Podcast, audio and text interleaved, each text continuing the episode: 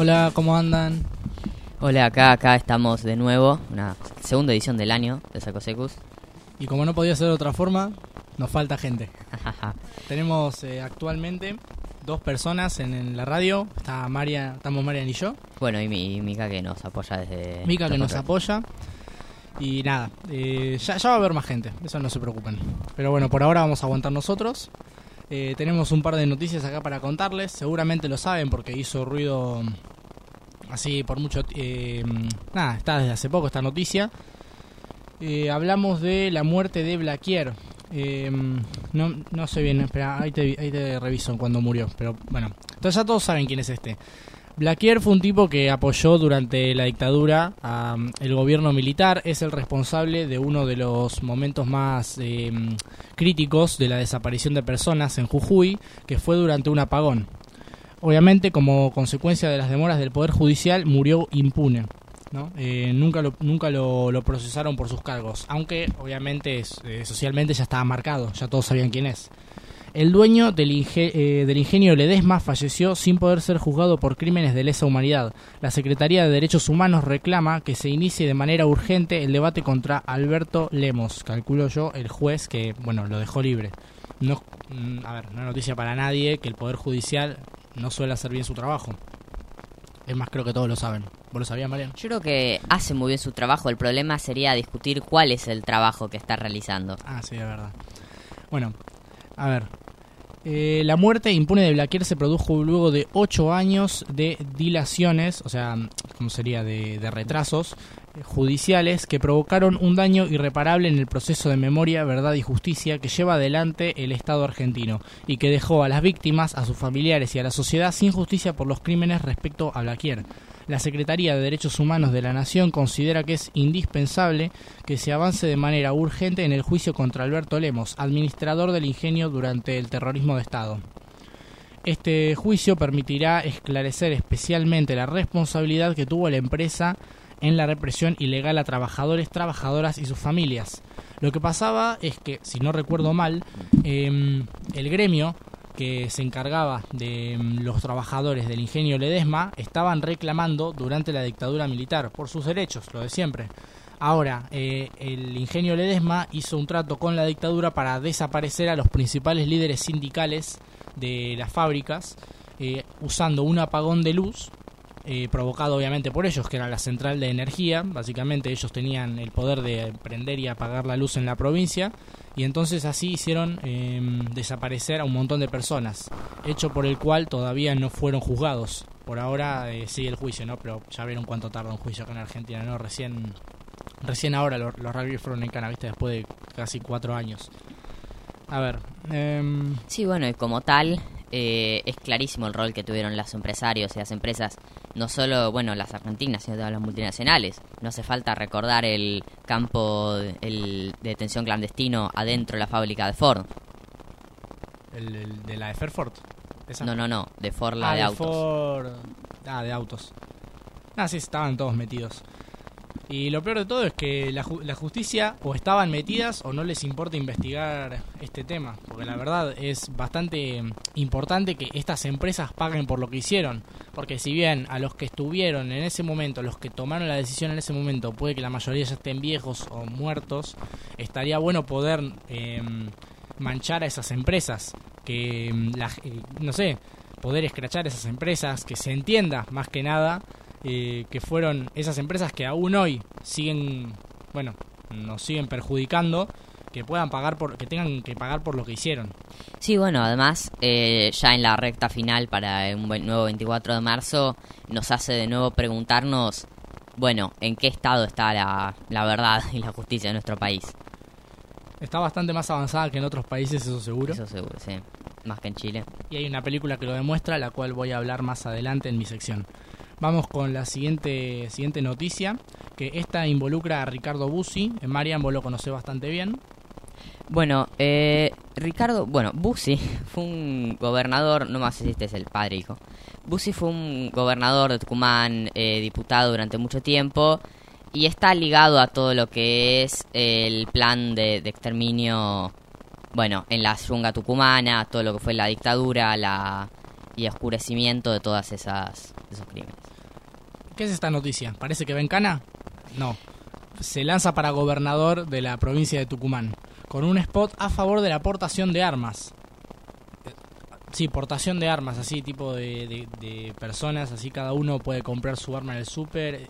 No se está ni postulando para gobernador de Arizona ni California, no, se está es para Tucumán, para una provincia argentina, don, donde rige, según entiendo, una constitución que no permite portar armas a todo el mundo, cosa que sí está en, bastante instalado en Estados Unidos.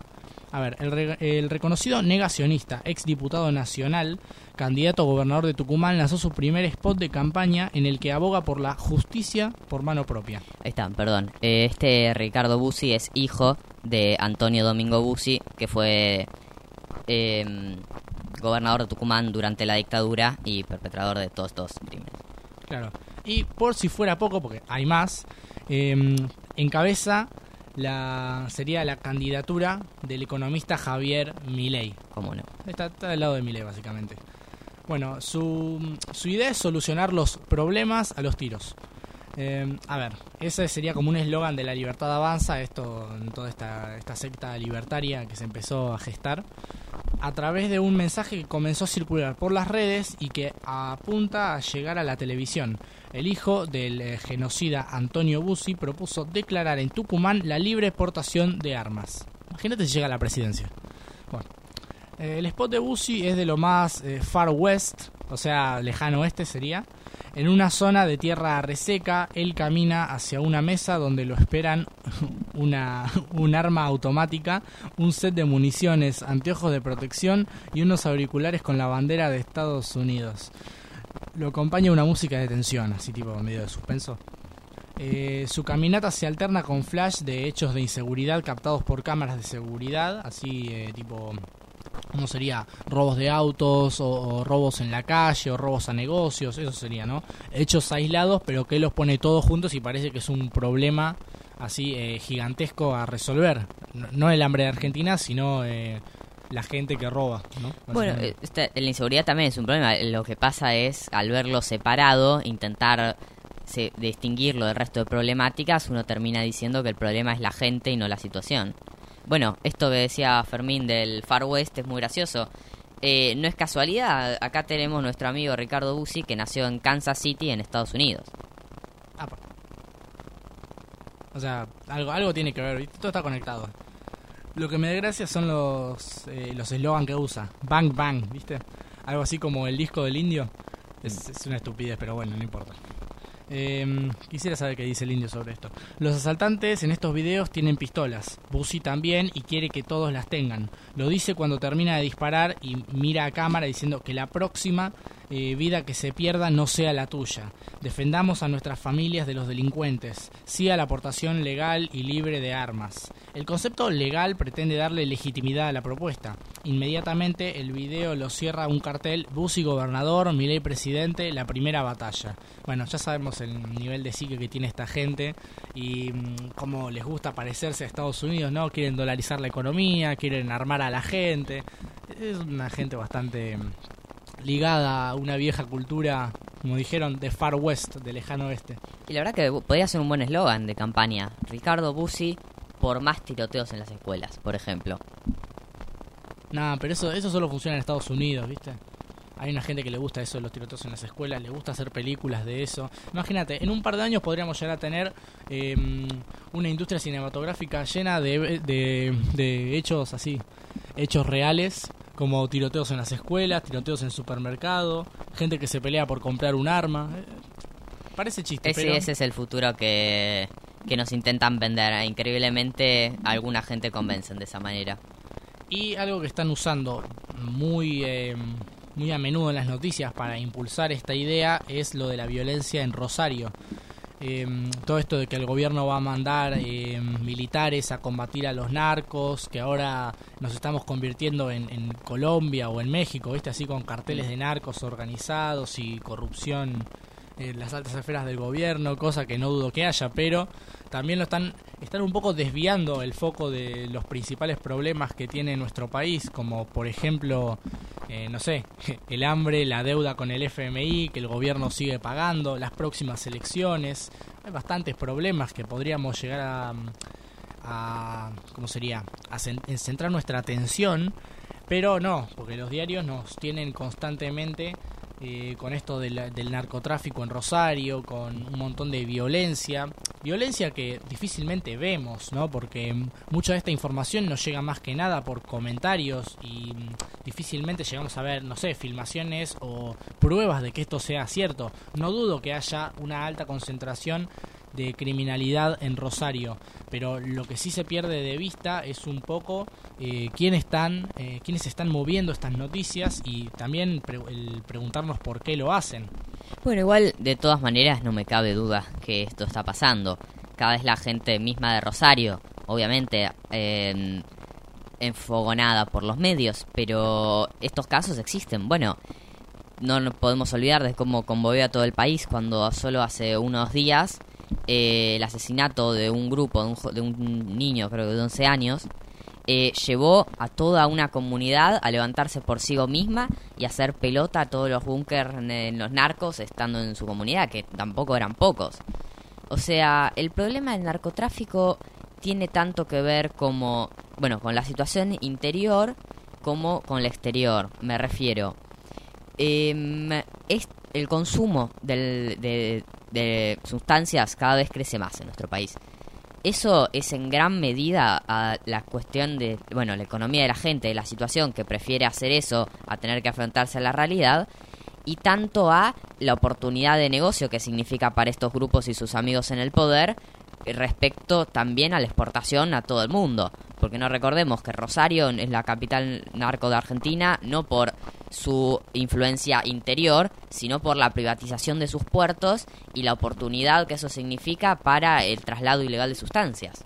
O sea, el narcotráfico en Rosario no se va a solucionar poniendo más policías, sino al revés, regulando los puertos, regulando lo que sale, porque el negocio ese es justamente de cara al exterior, de cara a todo lo que viene por allá, de cara a exportar a Europa, Estados Unidos. Una vez que eso se regule, una vez que ya no se pueda firmar una boleta diciendo todo lo que llevas siendo mentira dentro del barco, eso ya se va a poder bajar un montón. Después la cantidad de policías que quieren enviar, la cantidad de ejército, no va a ser nada más que fortalecer los lazos entre los... Aumentar el problema. Aumentar el problema, fortalecer los lazos entre los narcotraficantes y el ejército es el famoso narcoestado. Un buen ejemplo de esto podría ser lo que pasó con la ley seca en Estados Unidos en los años 20. Esa ley que prohibía el consumo de alcohol, pero que así, aún así aumentaba, porque la gente igual iba a tomar alcohol, no porque se lo prohibieras no lo iba a hacer, sino que em, le dieron otra oportunidad a los gangsters, que así se los llamaba, para poder traficar ese alcohol, para ganar más plata. Una vez que la ley seca se terminó y la gente podía volver a los bares, ese negocio se terminó y se fueron por otro camino. Ahora, la razón fue esa, que porque estaba prohibido, porque era más, porque mm, sería como un buen negocio para los narcos transportar el alcohol siendo siendo este ilegal y las personas consumiéndolo igual, Em, la única forma de pararlo no era combatiendo el negocio por la fuerza, que se intentó y no lo lograron. La única solución fue pararles el negocio desde otro lado, desde afuera. Igual está bien lo que decís, pero yo creo que con respecto a eso hay que ser muy cuidadosos, porque cuando se lo compara justamente con la ley seca, con la guerra contra el alcohol y contra las bandas en Estados Unidos, lo que muchas veces se está proponiendo bajo la mesa es la completa legalización de todo tipo de sustancias. Es decir, bueno, si el negocio este lo que causa es un problema enorme de violencia, hagámoslo legal, regulémoslo. Aunque no me cabe la duda de que eso frenaría un poco la violencia con respecto, es claro que el desgaste y la situación de total derrumbe de la sociedad que se vive atravesada por las drogas no pararía, sino que se incrementaría mucho más. No cabe recordar, por ejemplo, eh, la guerra del opio en China. Durante mucho tiempo el gobierno Xi intentó luchar contra los narcotraficantes que traían opio, principalmente desde India. Ahora, una vez que los ingleses forzan a legalizarlo, la violencia no es que para, sino que tenés una población entera enchufada a eso que no puede hacer nada más que consumir, consumir. Entonces, aunque dicen, bueno, la violencia vaya a parar, no va a parar la violencia y al revés, vas a tener cada vez gente más enganchada y si vos vas y le preguntas a personas que están metidas en sustancias, te vas a dar cuenta de que la situación no es por ahí. No es legalizar el consumo y que explote la... No, es la- tratar, a la, es tratar a la sociedad, pero eso ya es mucho más difícil. Es, mejor, es más fácil para ellos meter militares directamente. Sí, bueno, también por ejemplo, eh, qué sé yo, en la DEA, la famosa DEA de Estados Unidos, que todo el mundo sabe que no se trata de parar el narcotráfico, sino solamente manejarlo. Es un negocio también para ellos. No es una cuestión, yo diría, de pararlo, sino de poder controlarlo más férreamente. Y cada vez algunos grupos están más o más en contra del, de cada gobierno, de cada... Sí, de cada momento, de cada cosa de poder. Pero es claro que esto no va a parar hasta que no se ataque la causa o, mejor dicho, la manera en la que estas personas logran, por ejemplo, blanquear el dinero. O sea, sin, sin blanqueamiento de dinero no existe narcotráfico. Todo termina en el Poder Judicial. Tú me decís, todo el poder judicial, en la banca, en los puertos, todos esos temas que se discuten, pero muy poquito.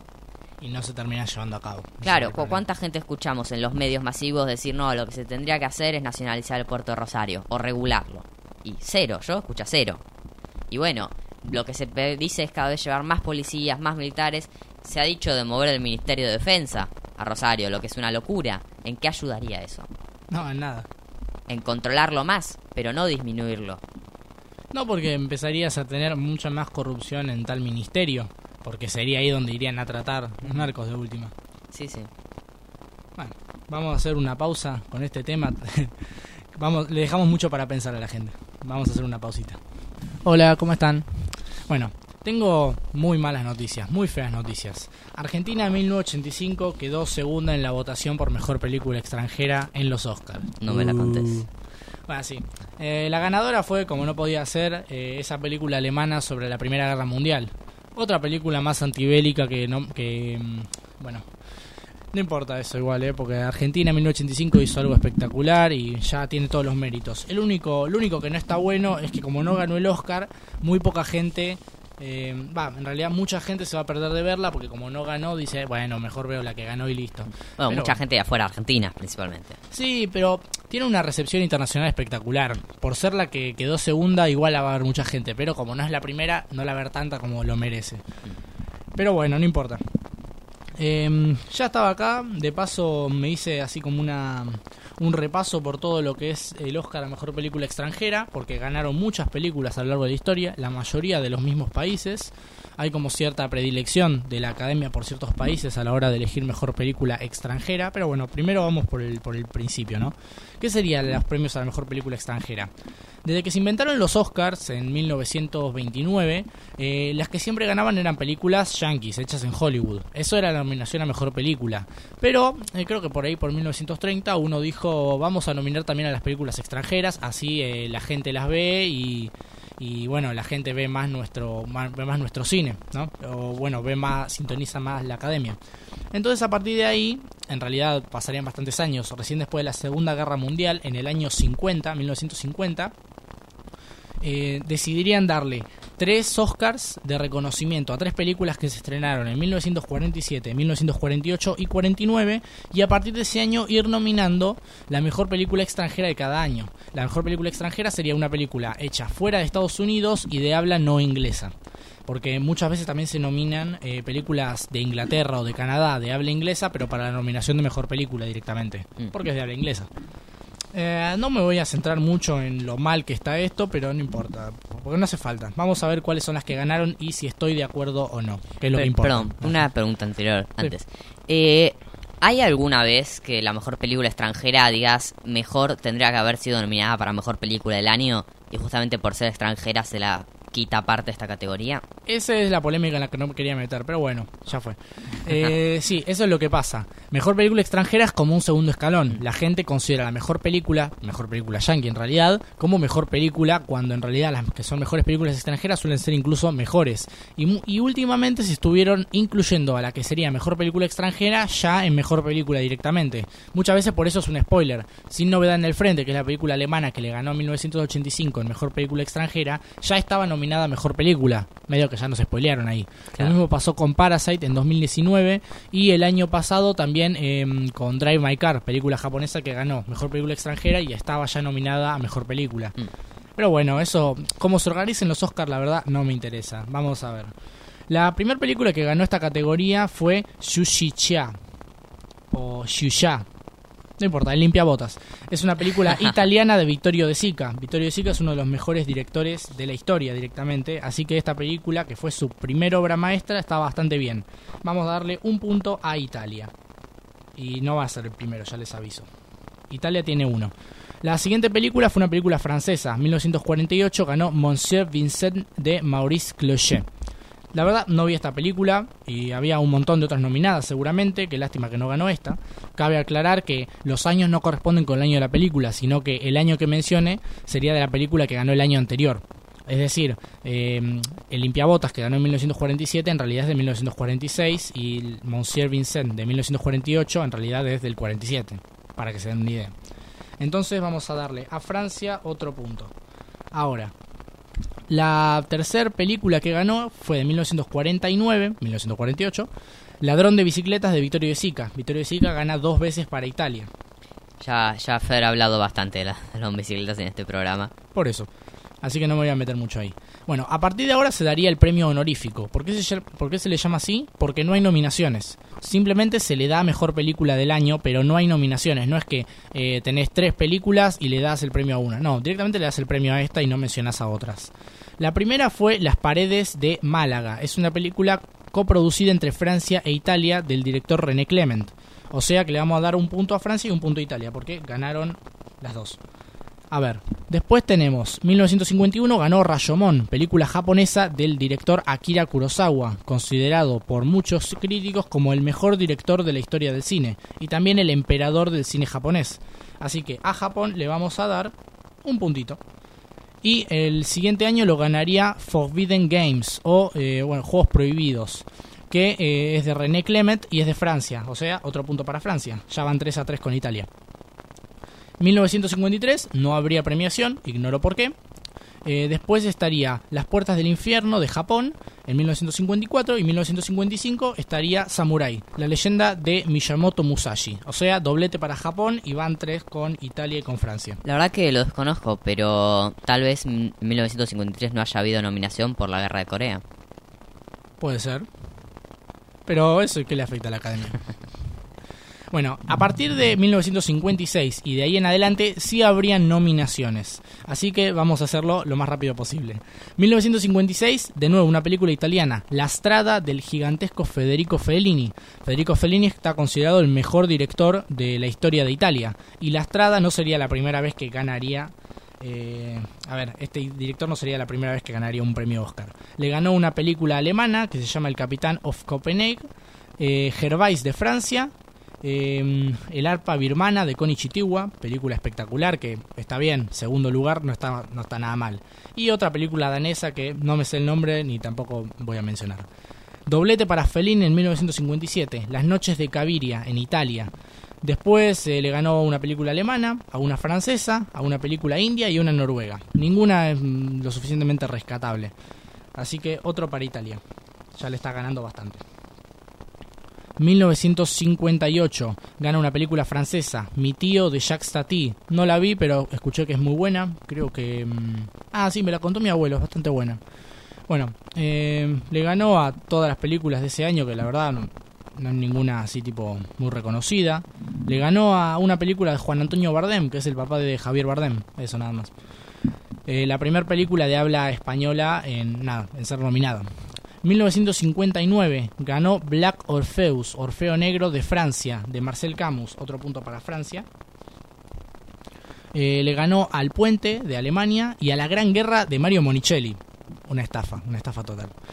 1960, primera película sueca que gana de Igmar Bergman, el, uno de los mejores, si no el mejor director de la historia. Le ganó a Gillo Pontecorvo por Capó y a Henry George Cruzot por La Verité. Un puntazo para Suecia por haberle ganado a dos monstruos del cine. Y después en 1961 ganaría de nuevo Ingmar Bergman por eh, A través del espejo, película que no vi, pero mm, parece que si ganó está, debe ser buena. Mm, igual no tenía mucha competencia ese año. 1962 gana una película francesa que se llama Los Diamantes de Villa de Abray. No, no, no ubico. La verdad no, nunca escuché hablar de esta película. Pero le ganó a Cuatro días en Nápoles de Nani Loy y también a una película que se llama El Pagador de Promesas o O Pagador de Promesas de Brasil, de Anselmo Duarte. Primera vez que nominan una película brasileña en esta categoría. Igual para mí era para la, italiana. Igual no importa porque se redime en 1963. Gana 8 y medio de Federico Fellini, peliculón, uno de los mejores de la historia del cine, otro punto para Italia. Igual no tenía mucha competencia ese año.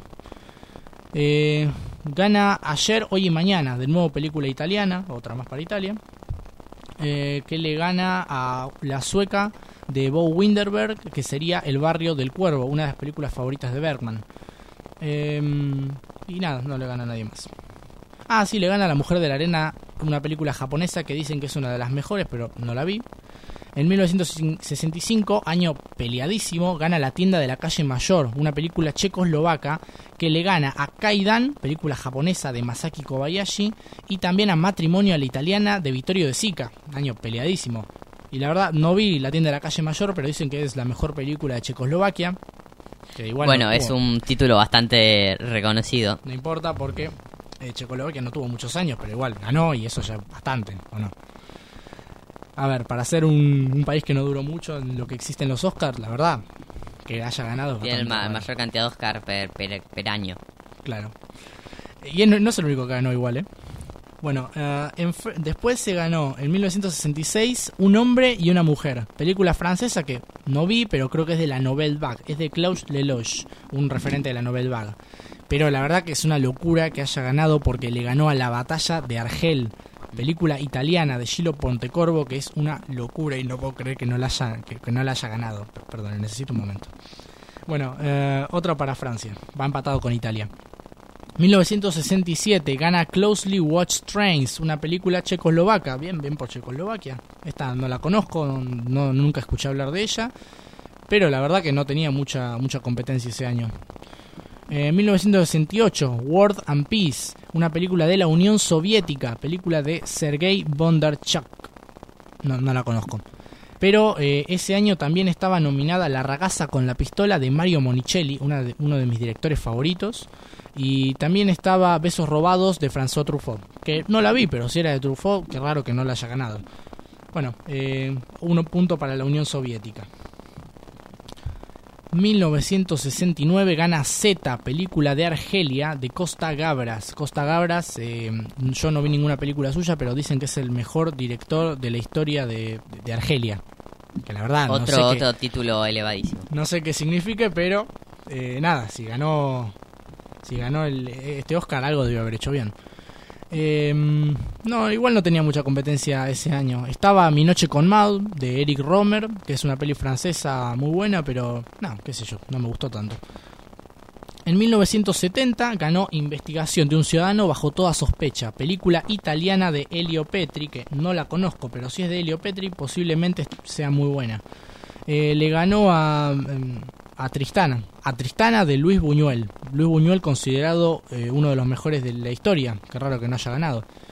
Em, ganó también en 1971 El Jardín de los Finzi Cotini, película de Vittorio de Sica, tercer película para Vittorio de Sica en esta categoría, eh, y otra más para Italia que pasa a Francia. Eh, como pueden ver, Francia e Italia siempre ahí peleados en el primer puesto. le ganó a, a nadie, Ah, sí, está um, Akira Kurosawa, pero por una de sus pelis menos conocidas. Em, bueno, en 1972 gana El discreto encanto de la burguesía de Luis Buñuel, ahora sí, pero no, es una peli, no es una peli de habla hispana, es francesa, así que de nuevo un punto para Francia. Eh, en 1973 ganaría eh, Day for Night o La Noche Americana, que es de, de François Truffaut, ahora sí gana Truffaut, otro para Francia, que empata Italia. Em, ese año no, no, había mucha competencia ese año. Bueno, eh, a 1974, primera película argentina nominada en los premios Oscar, que es La Tregua de Sergio Renán, que hubiese ganado de no ser porque competía contra Amarcord de Federico Fellini. Eh, sí, otra película italiana a la lista. Igual si no perdía contra Amarcord iba a perder contra La Convulsión de Luis Male, que también es buenísima. 1975, Dersu Usala, de Akira Kurosawa. Segunda película de Akira Kurosawa, después de Rayomon. Y otra más para Japón, que suma cuatro. Cuatro puntitos para Japón. Qué raro, yo pensé que había ganado más. Le ganó ese año a Perfume de Mujer, una película italiana de Dino Risi. No la de Al Pacino, esta fue antes. Después, La Victoria de Chantant, eh, que es una película que dice que es de Costa de Marfil, pero es de un director francés, así que no sabría bien si sumarle un punto a Costa de Marfil o a Francia, pero bueno, por el bien de, Francia le voy a sumar uno. Que bueno, la verdad que Costa de Marfil no sabía que tenía cine. Eh, siguiente, película, siguiente película sería Madame Rosa de, de, Francia, 1977, que le ganó a mm, una jornada particular de Héctor Escola y a ese oscuro objeto del deseo de Luis Buñuel. ¿Quién votó en esta? ¿Quién votó en esta ceremonia? Bueno, no importa. Para mí la italiana es mucho mejor, pero no importa. Otro punto más para Francia. A ver, ¿qué sigue? Eh, esta, eh, ¿Qué sería esto? Get Our Your Hundred película francesa de Bertrand Bellier. No sé, no, sé a quién le ganó. Esto, esto ya me parece un poco exagerado. Eh, después viene The Teen Drum, película alemana. Primera vez que gana una película alemana, mira vos. De Volker Schlodrov. Ese alemán. Nada, sí, espectacular. Le ganó a Andrés Wagda, a Carlos Saura, a Klaus Saudet y a Franco Brusati. O sea, le ganó a cuatro directores muy reconocidos pero por sus películas menos conocidas, así que creo que está bien que la haya, ganado. Después, bueno, esto ya es, es imposible de leer. Es una película de la Unión Soviética que nadie conoce ni nadie va a conocer jamás, que le ganó a Kagemusha de Akira Kurosawa, así que ya les puedo decir que es un robo.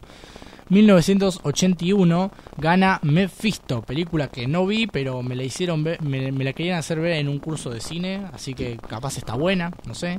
El director se llama Itzban Sabo, Mm, no, lo conozco. Eh, y le ganó a tres hermanos de Francesco Rossi. Hmm. La vi, está buena esa. A ver, To Begin Again, que sería volver a empezar. Película de España de, José Luis Garci. Em, que nada, no, le ganó a nadie importante. Eh, ah, mira, 1986, 83, perdón. Fanny y Alexander, película sueca de Ingmar Bergman, otro, otro más para Ingmar Bergman, que le ganó a Carmen, película española, le ganó a Entre Nosotros, película francesa, eh, a una húngara y a una argelina. Dangerous Moves o Caminos Peligrosos, película suiza. Vamos a sumarle un puntito a Suiza. Bueno, después nada, qué sé yo. Otra, otra era para Suecia. No sé qué, sentido tiene sumarlos, pero no importa. Eh, ah, bueno, al fin, por fin. 1985, la historia oficial. Primer película argentina en ganar eh, de Luis Puenzo. Le ganamos a una alemana. Toma, Alemania, la concha. Eh, igual. No, no, no, no le ganamos a nadie importante ese año. Bueno, está bien, pero ganamos. Pero ganamos. eh, siguiente año ganó El Asalto, una película holandesa. Eh, que tampoco le ganó a nadie importante. ¿Qué pasa? ¿Quién nomina estas películas? No las conozco, no las conozco ni yo. Ah, es difícil eso, es bastante difícil. Eh, Babette ganó, película danesa. Eh, uy, le ganó a Horribles y Fans, película francesa, legendaria película francesa de Luis Male, que no ganó. Conocidísima. Y también, nada, pero es, conocida. Eh, por lo menos por tu abuelo será conocida. le ganó a la familia de Torescola. Después nadie más. Eh, Pelé el Conquistador, película danesa, ganó en 1988. Eh, ah, uy, le ganó a Mujeres al borde de un ataque de nervios española de Pedro Almodóvar. ¿Cómo no ganó esa? Bueno, 1989 creo que muchos estarán de acuerdo. Cinema Paradiso, película italiana de Giuseppe Tornatore, eh, peliculón. 1990 eh, ganó Journey of Hope, película suiza. ¿Cómo están los suizos?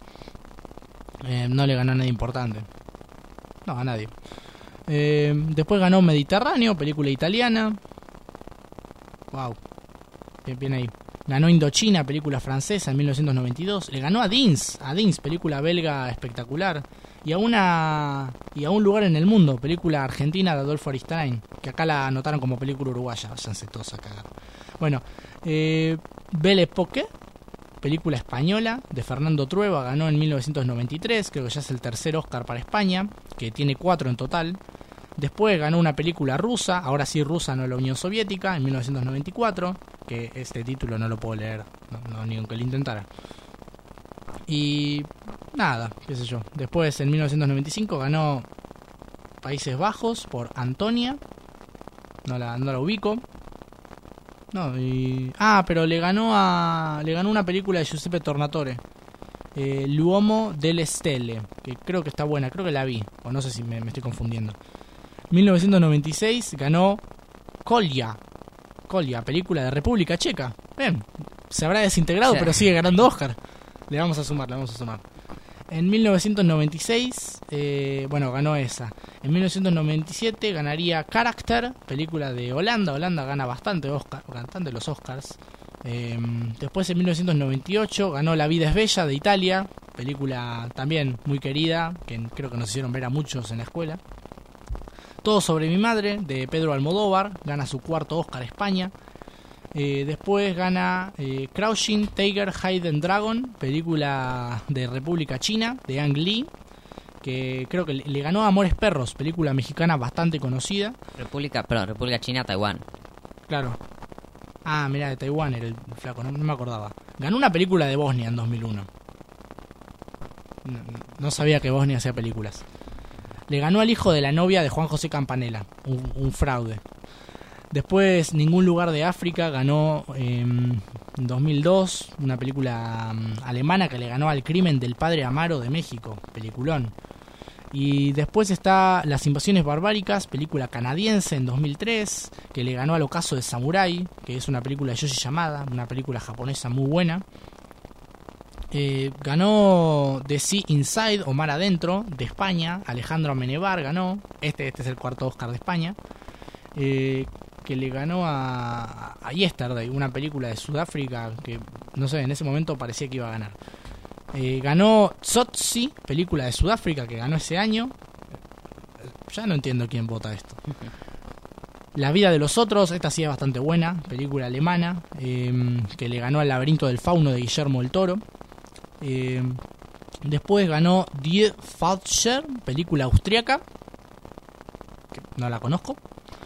Departures, película japonesa de, de Yoshiro Takita, que, que- está bastante buena.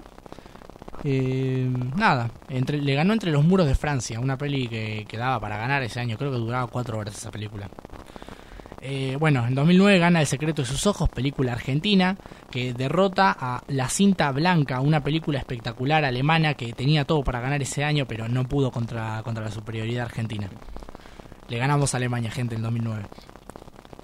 En 2010 eh, ganó In a Better World, película danesa, que le ganó a Beautiful de mm, Alejandro González Iñárritu, una película mexicana, y también le ganó una película griega de Yorgos Lántimos, que en este momento no me acuerdo cómo se llama, creo que era Dog Thought, y la ganó Incendios de Denis Villeneuve, película canadiense. 2011 ganó eh, Shodai Another As Simin, película iraní de Asghar Fardi, que creo que es una película sobre un viajante que, que viaja por todo Asia. No la vi, pero parece que está buena. Eh, esa ganó en 2011. En 2012 ganó Amor, película austriaca de Michael Haneke, es al que le ganamos en 2009, que esta vez eh, no, no jugó para Alemania, jugó para Austria, pero ganó. En 2013 ganó La Gran Belleza, película italiana de Paolo Sorrentino, película que quiero ver y no encuentro por ningún lado, pero dicen que es muy buena. Eh, que le ganó a, a The Hunt, película danesa de Thomas Winterberg, un director bastante reconocido, que hace poco creo que ganó el Oscar por Drunk, que es esa peli donde unos tipos se ponen borrachos, después, después lo cuento mejor. Eh, Aida, película de Polonia, ganó en 2014, que es de Powell Pawelokowski, mira qué nombre, que le ganó a Leviatán, una película rusa, y también le ganó una película argentina, ah, le ganó a Relatos Salvajes. Uh, qué cagada. Ahora ya no me gusta. Aida la con... Bueno, en 2015 ganó El hijo de Saúl, película húngara buenísima de Laszlo Nemes, es sobre la Segunda Guerra Mundial, que le ganó a, a, ninguna otra, no. Ah, le ganó una película colombiana que se llama El abrazo de la serpiente, que creo que está buena, no la vi, pero pero dicen que es muy buena. Después ganó The Salzman, película iraní de Asghar Fardi, esta esta es la que les decía, El viajante, el 2016 ganó que, nada, tampoco había ninguna muy buena nominada. Ganó en 2017 Una Mujer Fantástica, película chilena, eh, la primera película chilena que gana. y creo que la tercera o cuarta de, Sudamérica que gana el Oscar. Y después eh, eh, ganó el 2018 Roma, de Alfonso Cuarón, película mexicana. Eh, y que al final, en 2019 ganó Parasite, la película que al final también ganaría Mejor Película, que es una película surcoreana de Bong Joon-ho. Eh, y ah, le ganó Dolor y Gloria de Pedro Almodóvar ese año. Y en 2020 ganaría Another Round, eh, que sería, es la que dije, Drag, que es de unos tipos que, que se emborrachan porque parece que leyeron una teoría en Google que decía que emborrachándose sos más feliz. No les miento, vean, está en Netflix esa película. Y en 2021 que ganaría eh, Drive My Car, la película japonesa, que hace rato Japón no ganaba una película, eh, mejor esa nominación. Y en 2022 ganaría eh, Sin Novedad en el Frente, película que derrotaría a Argentina en 1900 1985. Un- una estafa tremenda. Argentina nos roban siempre, boludo. Nos roban siempre. Y Alemania, de nuevo. Bueno, Siempre no importa. Bueno, como pueden ver, los primeros, las primeras, los primeros años siempre ganaban películas italianas y francesas y con el tiempo se fueron como, mm, no sé si agregando mayor cantidad de países o por lo menos viendo mayor cantidad de países y eso tuvo mucho que ver los festivales de cine de Cannes y de Venecia, que una vez que esos festivales empezaron a incluir en sus repertorios películas de muchos más países, no solo italianas y francesas, em, los Oscar también fueron incluyendo eh, nuevas películas. Por ejemplo, vieron que últimamente las que más ganan son películas de, de Medio Oriente o películas de la Europa más oriental. Por ejemplo, ya no, ya creo que en las últimas nominaciones ni ganaban Italia y Francia, ganaban más que nada eh, Alemania, Polonia, eh, cada tanto ganaba Suiza. No sé, nunca vi una película suiza, No sé si será muy interesante. tampoco creo. Ya dejé de contar hace rato, pero aún así creo que Italia y Francia son los que más películas tienen. Y es que en su momento tuvieron algunos de los mayores exponentes del cine que acapararon todo, todo el cine de esa época. Pero bueno, eh, y nada, películas de habla hispana ganaron 8, de las cuales 4 fueron españolas, 3 fueron mexicanas, creo que 2 dos argentinas y una chilena. O sea, bastante bien el número porque ciertamente no somos un, un- una lengua que se tome muy en cuenta a la hora de ver cine, pero está bastante presente ahí. Y está- hubiese estado bueno que Argentina en 1985 ganara en la categoría, pero qué sé yo, aún así no lo necesita porque es una película espectacular para mí. Bueno, está bien. Me dejaste bastante para reflexionar. Fer. Mucho más que en la anterior sección. Gracias. bueno, eh, lo, dejamos por, lo dejamos por hoy y vamos a la siguiente sección. Primero una pausa y ya volvemos. Bueno, ahora volvemos para eh, mi sección de ciencia, en la que hemos hablado de el futuro de la humanidad, el programa nuclear argentino, de muchas cuestiones trascendentales en la vida de uno. Eh, y esta vez eh, no va a ser diferente. Yo diría que al contrario, es la cuestión más importante que hemos tratado en este programa hasta ahora. Y se trata respecto a si Plutón es o no un planeta. ¿A quién le importa? No sé. ¿Para qué sirve? Todavía no lo descubrí. Pero yo creo que es la problemática más importante de la que hemos hablado hasta ahora. Y creo que mucha gente se quejó en su momento, pero bueno. Y bueno, es que bueno, hagamos un poco de todo vuelta en la historia. En 2006, la Unión Astronómica Internacional votó y tomó una decisión. Plutón dejó de ser un planeta para convertirse en un planeta enano. Descendió a la vez. Descendió a la B, claro. Como nunca antes, surgió un movimiento inmenso para defender el estatus planetario de Plutón. Pero, ¿qué significa esto realmente? ¿Por qué Plutón dejó de ser un planeta? Y, probable más- y probablemente más importante, ¿acaso importa? ¿Y qué, ¿Y qué dijeron los que viven en Plutón también, no? Porque creo que ellos tienen más votos que nosotros. Bueno, eso es un tema de discusión también para otro día. Eh, antes que todo, igual deberíamos ir un poco más atrás en la historia. Digo, a los descubrimientos de los planetas. La mayoría de planetas no tienen una fecha de descubrimiento, simplemente estaban ahí. No es difícil ver a Júpiter en una noche cualquiera en Buenos Aires. Y para ese caso, ni a Mercurio, Venus, Marte o Saturno. Ah, yo me los crucé el otro día. Yo también, sí. No, no lo dudo. Aunque son en su mayoría los objetos más ya que son los objetos más brillantes en el cielo. En todos los casos, moviéndose de forma extraña con respecto a las estrellas del fondo. No es de extrañarse que nuestros antepasados les hayan descrito con carácter divino, convirtiéndolos en las deidades principales en sus panteones. Claro, los romanos le llamaron a sus dioses como los planetas. Claro, tal cual. Tenemos a Júpiter, Neptuno. a Neptuno, Venus. Bueno, esos no. Y ahora va. Tuvo que pasar mucho tiempo hasta que llegase una nueva actualización de tal calibre del sistema solar, cuando en 1781 Herschel descubrió observacionalmente una estrella difusa más grande que el resto cerca de Gemini. Cuando se dieron cuenta de que esta estrella se movía, quedó claro para todo el mundo que era un planeta. Así comienza la historia de los planetas cuyo descubridor tiene nombre y apellido. Este planeta era Urano. 65 años más tendrían que pasar hasta que Le Verrier, un matemático francés intrigado por la órbita de Urano, ya que ésta no seguía del todo las predicciones matemáticas, teorizó la existencia de un nuevo planeta, el cual fue descubierto por un astrónomo cuando apuntó exactamente a la región del cielo prevista por Le Verrier. De esta manera se convirtió en toda una estrella, una leyenda, podríamos decirlo, Berrier. Fue la primera persona en predecir la existencia de un planeta y después encontrarlo. En 1905, el astrónomo Peswal, Pesiwal Lowell, ante el mismo problema con Urano y Neptuno, que también tenían problemas viendo, prediciendo bien la órbita, predijo la existencia de un nuevo planeta, el que llamó Planeta X, cuya gravedad estaría modificando las órbitas de Urano y Neptuno.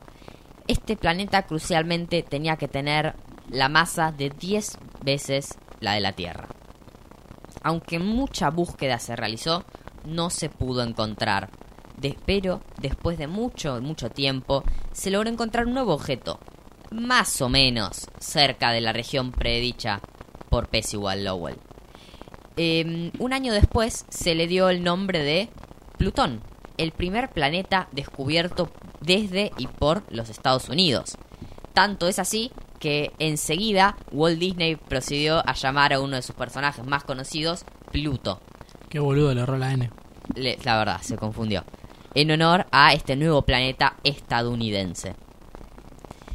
Eh, y bueno, de esta manera no lo iban a dejar ir tan fácil. Aún con esta predicción, el descubrimiento de Plutón parecía más un golpe de suerte. Neptuno fue descubierto con menos de un grado de error y unos meses antes de su predicción. Plutón tardó años y estaba muy lejos, aún con más de 100 años de avance científico desde el descubrimiento de Neptuno.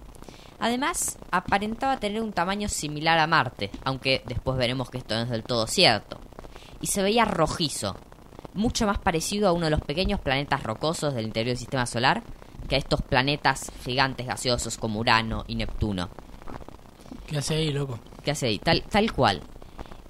Y sin duda no tenía la gravedad suficiente para explicar los problemas de las, entre las órbitas de Neptuno y Urano. Más allá, la misma caracterización de Plutón como planeta ya venía discutida desde el principio. Podemos ver que todos los planetas del sistema solar orbitan en torno a un plano, un corte en dos dimensiones donde parecería que están posadas encima como círculos casi circulares todas las órbitas de los planetas. El caso de Plutón no era este, estaba inclinado más de 17 grados con respecto al plano del sistema solar, una inclinación enorme. Y además su órbita no era circular ni parecida, es más, su punto más cercano pasaba más cerca que la órbita de Neptuno, mientras que el punto más lejano pasaba mucho más lejos.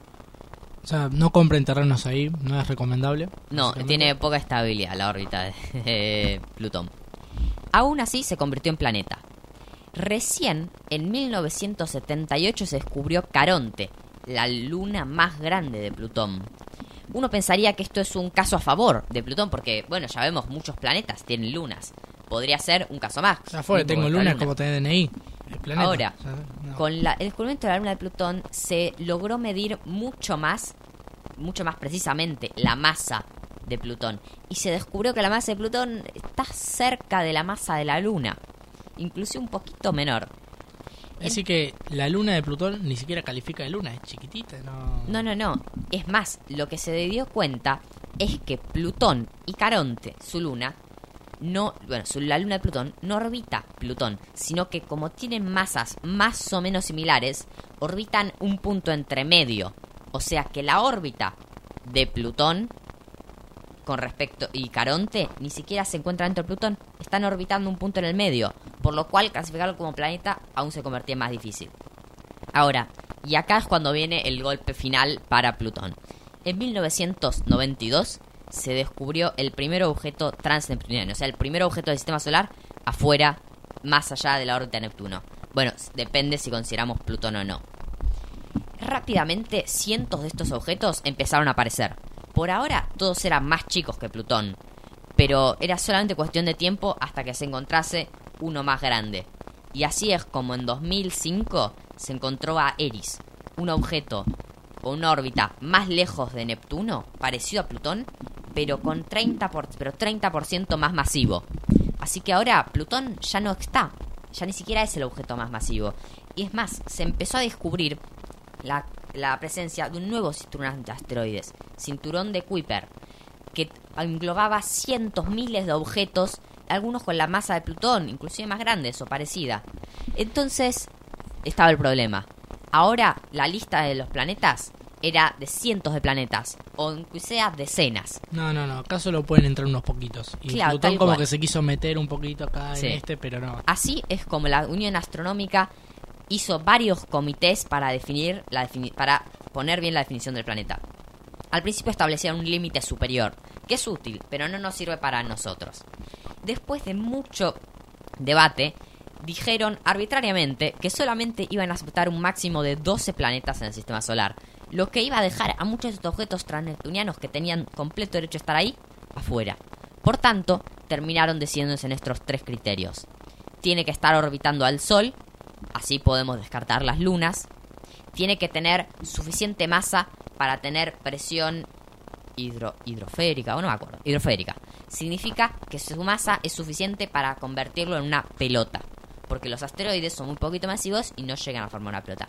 Y además, y último criterio, que por una vez y todas dejaba fuera a Plutón, a Ceres y a otros un montón de cuerpos que en un momento fueron considerados planetas, El tamaño. más o menos exactamente, tiene que barrer su órbita. O sea, en su órbita no puede haber ningún otro tipo de asteroide o de cosa. Tiene que haberla limpiado. Eso, aunque es un criterio arbitrario, total planeta no significa nada en las ecuaciones, descalifica, por ejemplo, a Ceres, un planetoide, un asteroide esférico, también en el cinturón de asteroides más allá de Marte, y en este caso, finalmente a Plutón. Con lo cual, todavía seguimos discutiendo más de una década después sobre la importancia de este hecho, que la verdad es bastante poca científicamente. Y no le importa a nadie. Menos a Plutón que todavía ni se enteró.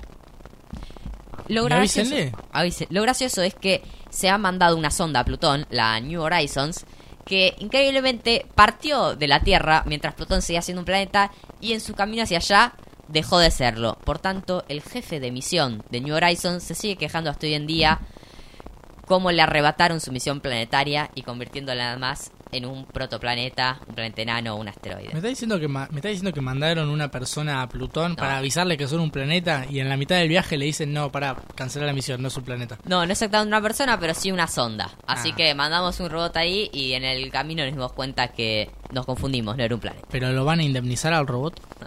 No sé, creo que nadie le contó. Bueno, Bueno, que, que siga, anda, anda máquina, sí. bueno muchas gracias por, por escucharnos en este segundo programa del año de Psycho Secus. Y bueno, por mucho más. Muchas gracias.